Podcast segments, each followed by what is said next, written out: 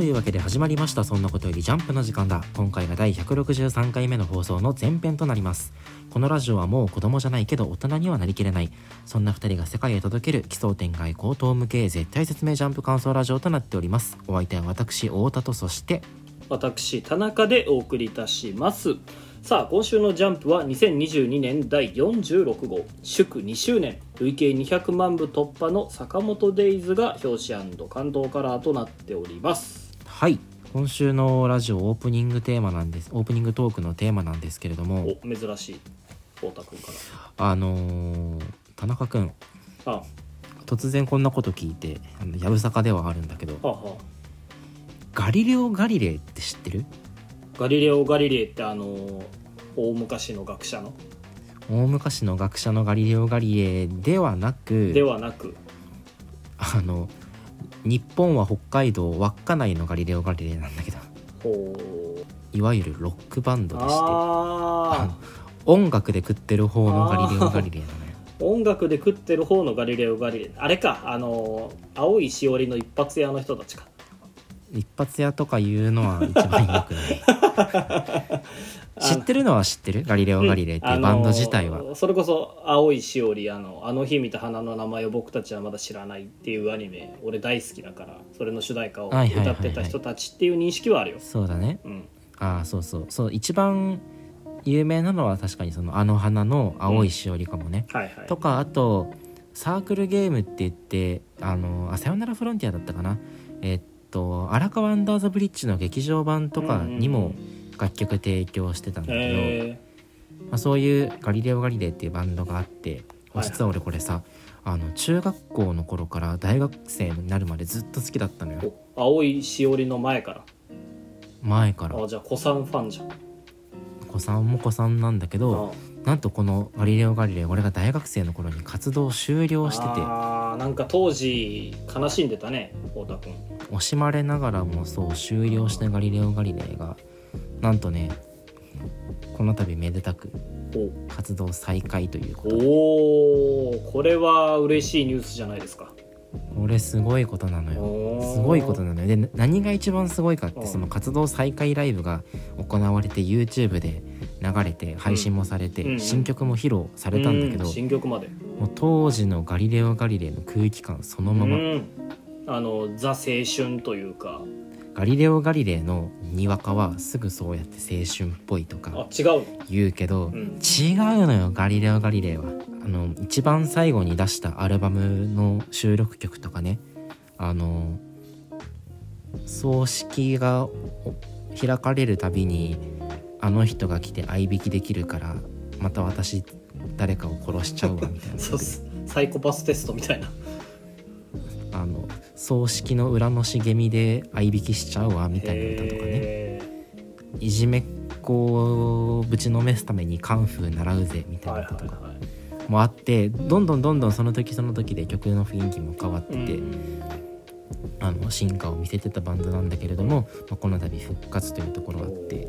これね特にその青いしおりのイメージを持ってる人にこそ、うんガリレオ・ガリレイの曲っていうのをねどんどん聴いてほしい。古い方から順に聴いてほしい。なるほど。青いしおりの頃のイメージももちろんあればその後出たアルバムによってはうん。もっとダークな雰囲気だったりとかなんか死っていうのを連想させるような曲っていうのもあって、うーん。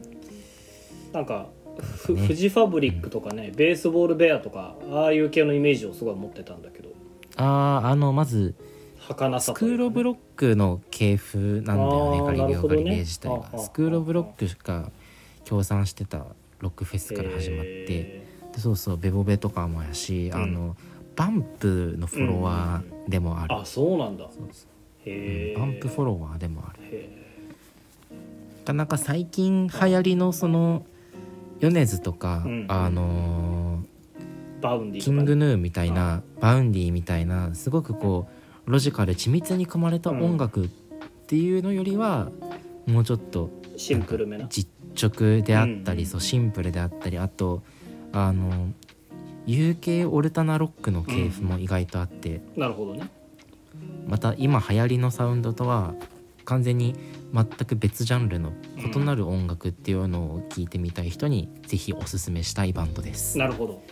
じゃあまだ聞いたことのない人にこの1曲をまず聴いてくれってあげるとしたらなんて曲？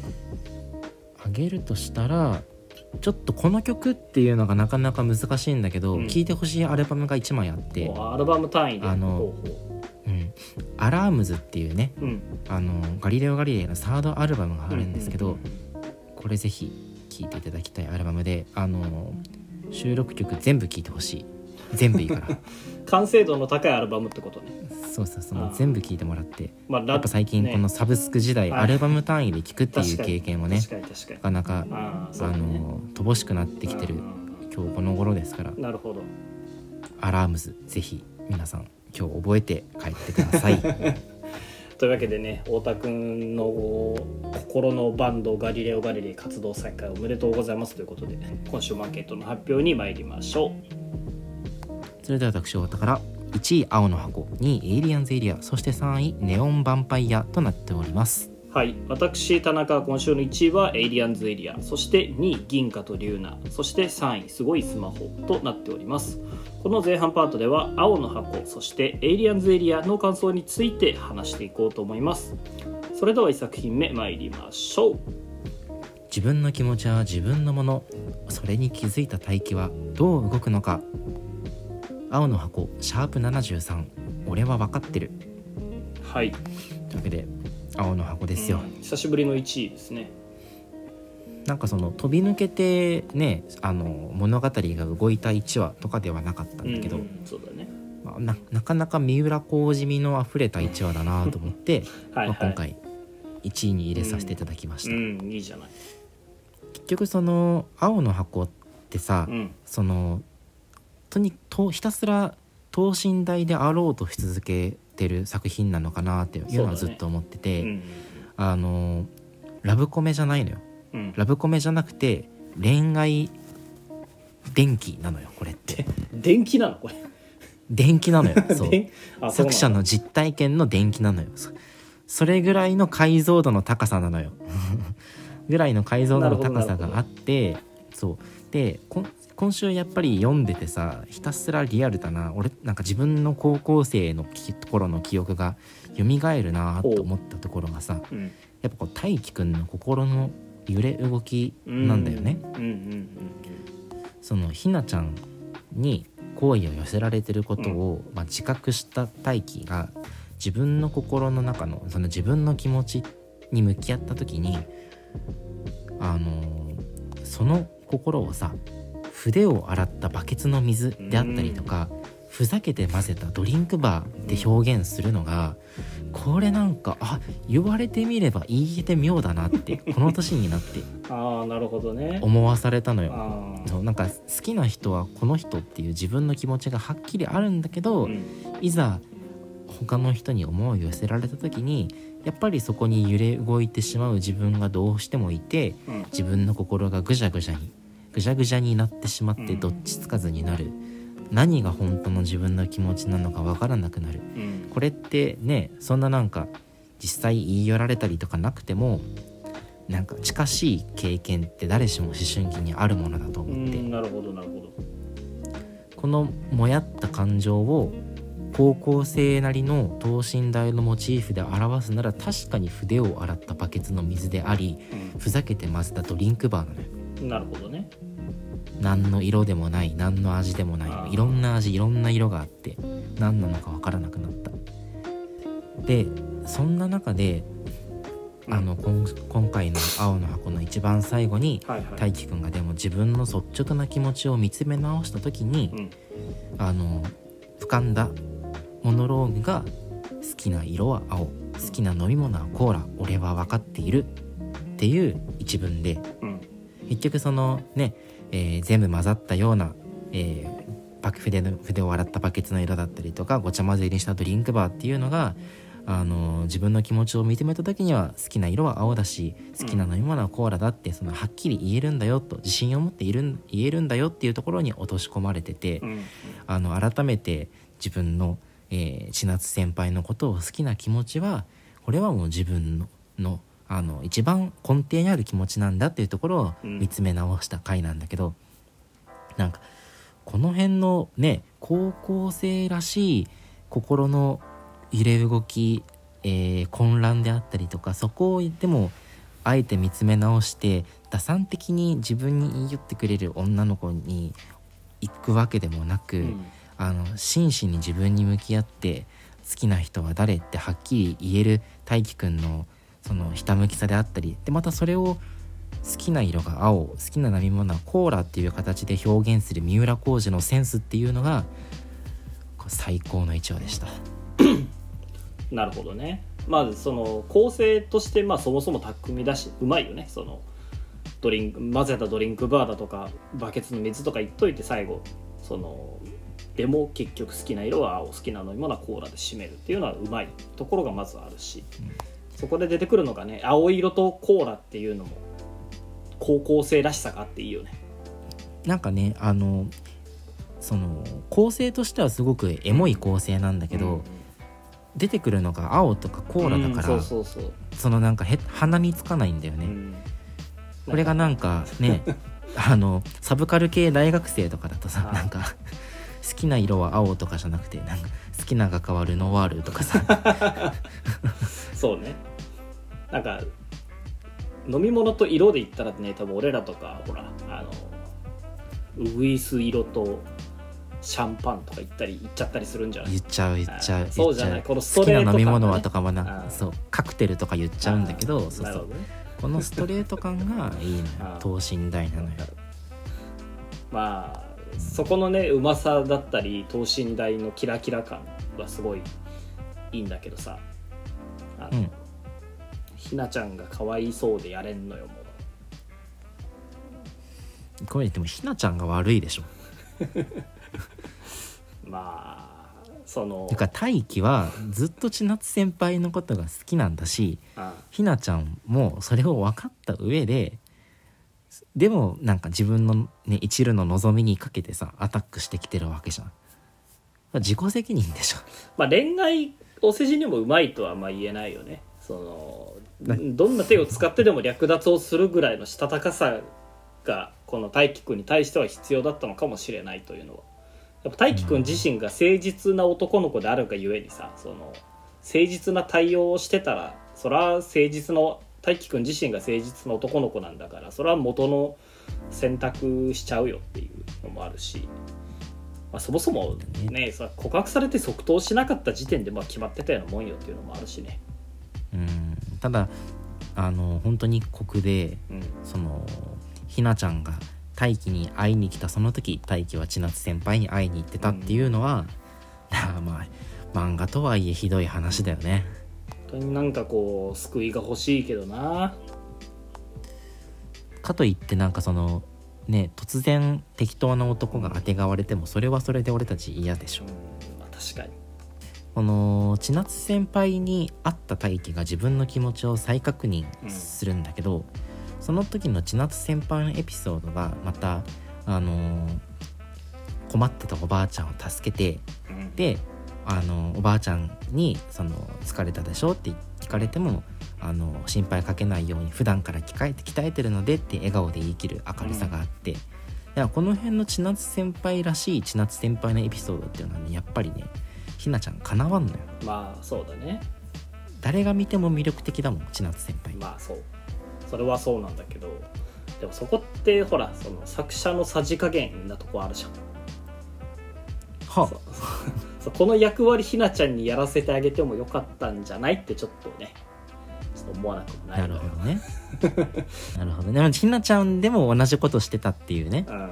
そうそう。ひなちゃんでもおばあちゃん見かけたらそらそうよしてたかもしれないしね。そらそうそらそう だからその作者がにひいきされてるということよ千夏先輩は。すぐそうやって。すぐそうやってその。ヒロインレースの文脈に持っていくからよくないんだよね。そういう漫画じゃないからね青の箱って。電気だからね。うん。あそう電気だからね作者の実体験の。いやーなんかでもねこの甘酸っぱさとほろ苦さなんかすごいまさに等身大の青春って感じでいいんだけどあの、青の箱をまあどうせアニメ化するじゃない。はいはいはいはい。主題歌「ガリレオ・ガリレイ」どうですか？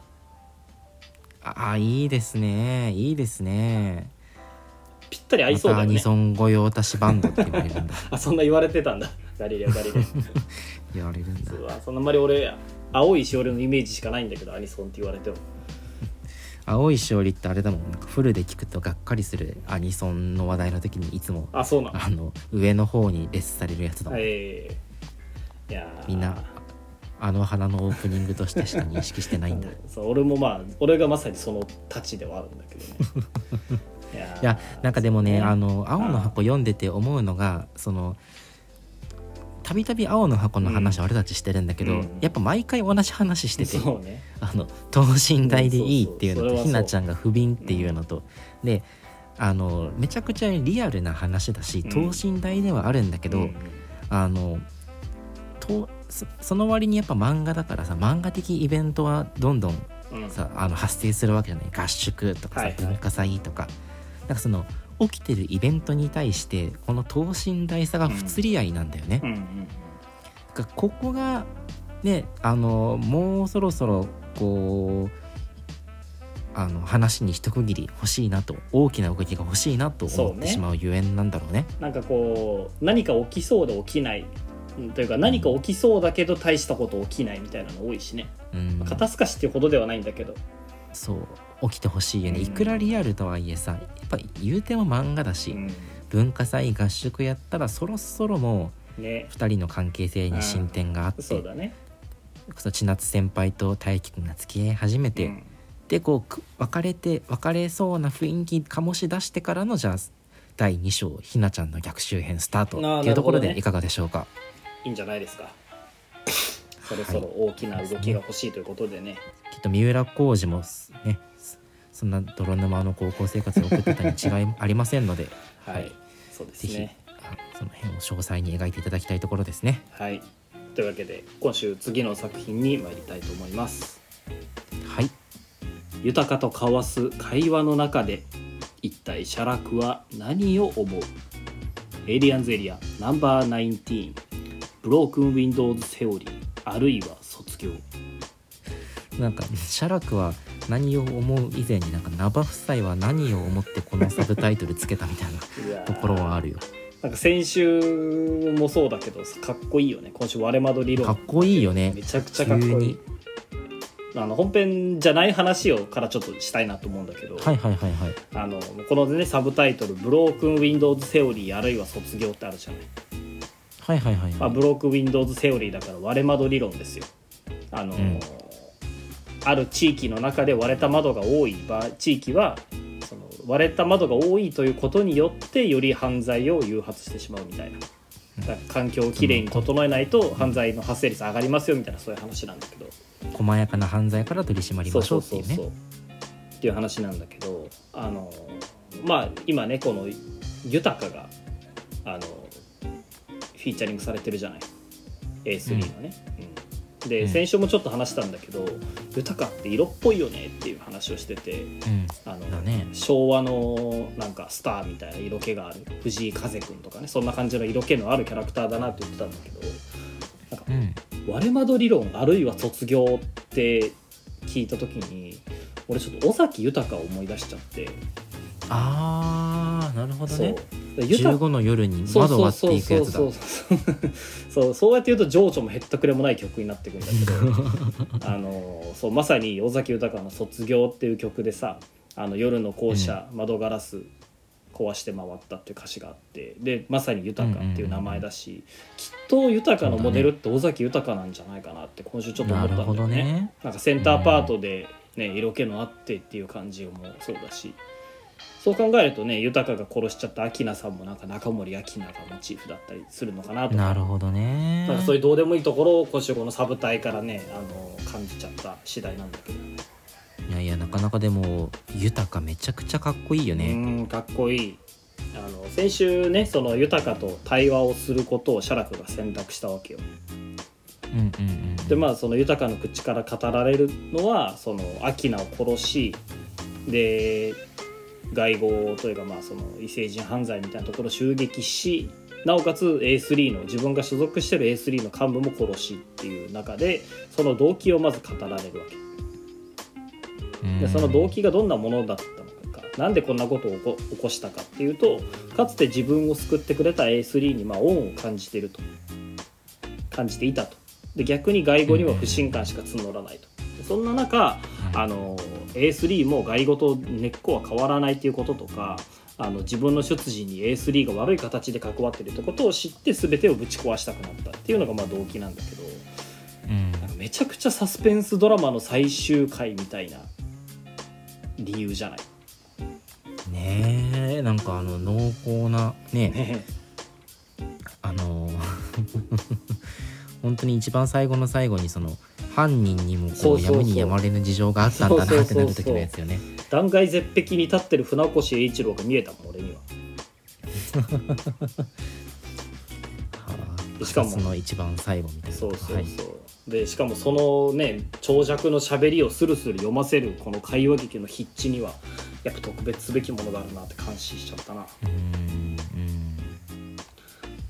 らこうしてやっぱその会話劇が面白いのはね言わずもがななんだけどそのやっぱ演出も今週もねうまく効いてるなと思ってあの、うん。先週までさなんかよくわからん謎の小回りが多かったじゃない。同じ顔の連続だったりとか。多かったね。うん。そう。だからこれ何なんだろうとか言ってたんだけど今週に関してはその謎の小回りがうまくこういやそうなのよ効いてるなっていうのを感じてさ、今週いいよね。うん、その豊かの口元がドアップになってそのちょっとずつ表情が違うっていうシーン。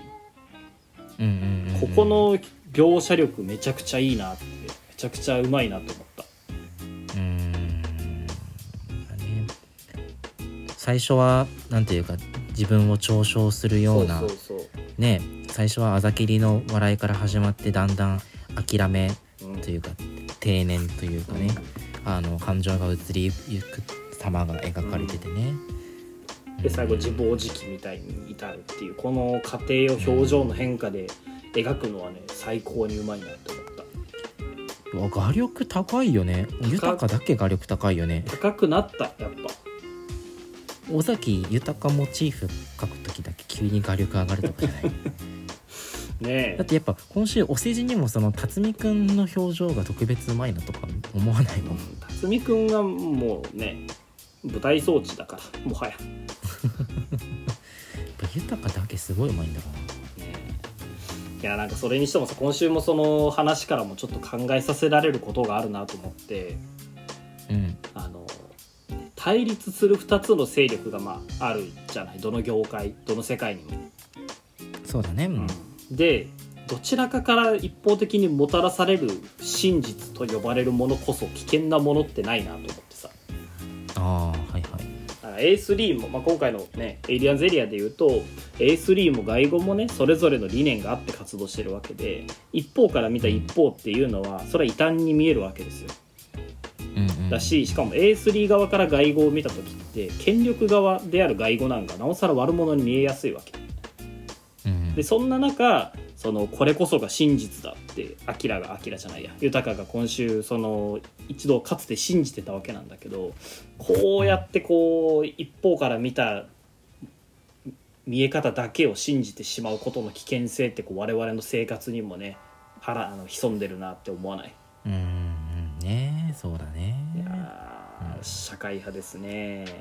思わされるところがありますね。とかあの今回豊がねあの外語はその事件を起こした異星人もかくまったり逃がしたりしてとかさ、言っててまさに先週この二の立さんを釈放したところじゃない。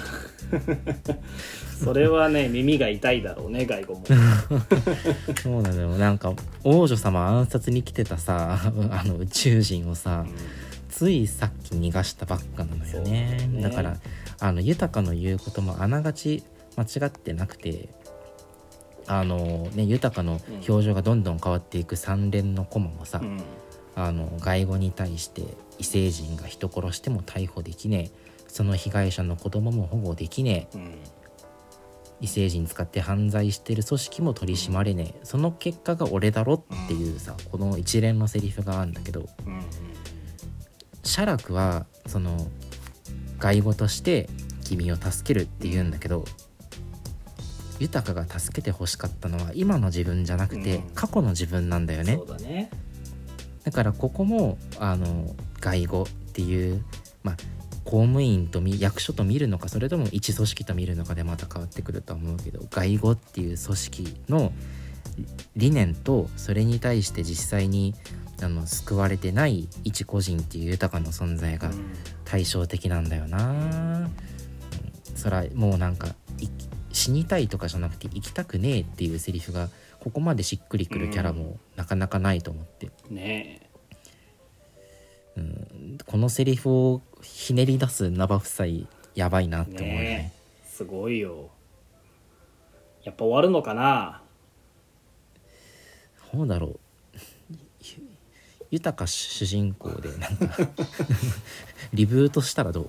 えー、二の太さんも出してくれる？ちゃんとリブートしたら。二の立さんはもうあれこそなんか豊かの大嫌いな 外語の隠蔽体質の権下だから。いやーなんか終わってほしくないなって思い思うしもう終わってしまったらいよいよ物質って何だったんだっていうのにもなるしね、まあ仮に終わるとしてもこうジャンプ本誌以外の場で持ち味を存分に発揮し発揮してほしいなと思うけど。